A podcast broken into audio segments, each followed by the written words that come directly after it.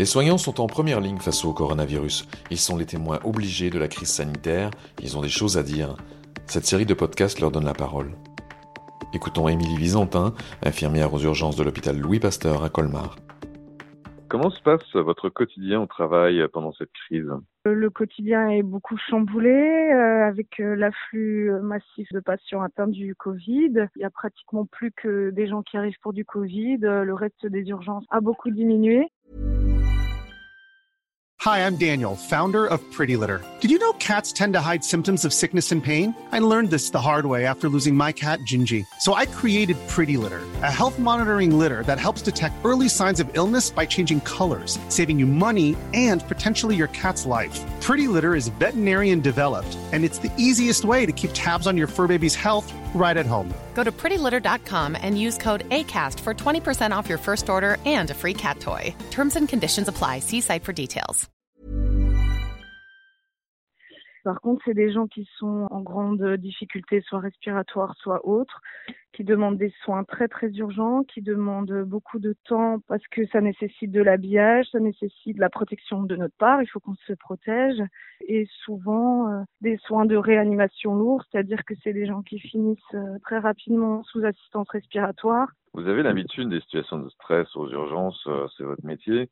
Qu'est-ce que ça a de différent euh, par rapport à d'habitude Il y a un stress différent? Il y a un stress différent parce qu'effectivement, comme je disais, il y a quand même un afflux massif euh, et continu de patients qui nécessitent énormément d'attention. Et il y a un stress parce qu'on voit des gens qui sont jeunes, qui sont gravement atteints, des familles.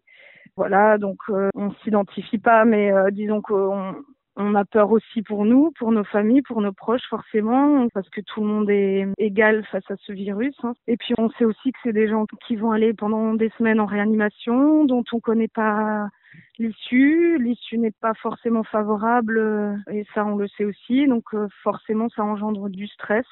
Vous avez des gens dans votre entourage peut-être professionnel qui ont été atteints, j'imagine? Oui, oui, tout à fait. J'ai plusieurs collègues euh, pas loin d'une dizaine qui ont été testés positifs. Après, il y a aussi euh, certains collègues qui n'ont pas été testés parce que les symptômes étaient euh, pratiquement nuls ou très très minimes, donc euh, ils n'ont pas été testés et ils sont au boulot avec nous tous les jours.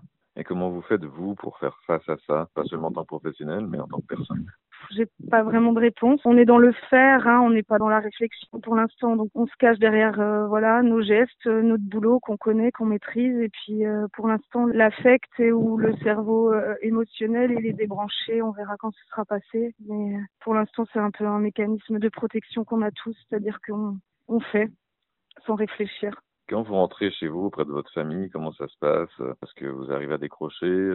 C'est un peu compliqué aussi parce que j'ai un conjoint qui vit la même chose, qui est aussi infirmier et qui est aussi euh, en première ligne. Après, on en parle beaucoup, peut-être un peu trop euh, devant les enfants mais je pense qu'on en a besoin et euh, voilà. Et puis après bon ben les enfants font que de toute façon on n'a pas trop le temps de se poser ou de s'isoler hein, le quotidien la vie prend le dessus et heureusement d'ailleurs est-ce que vous imaginiez un jour être confronté à cette situation-là dans votre vie professionnelle? Ah Non, pas du tout, du tout, du tout. Non, non, non, c'est inimaginable. C'est pas, non, non, non, non.